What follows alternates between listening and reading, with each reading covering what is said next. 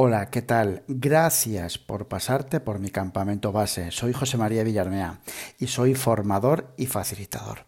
Tengo una obsesión, en serio, y es mejorar el rendimiento de los equipos de trabajo.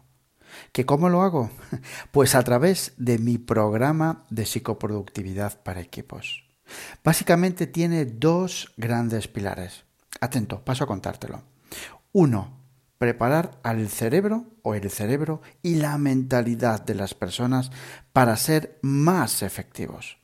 Estoy hablando de concentración, estoy hablando de método de personal, estoy hablando de gestión de la energía.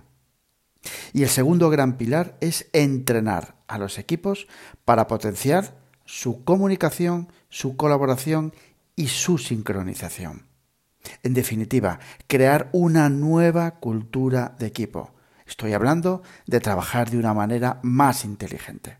Así que ya sabes, si quieres conectamos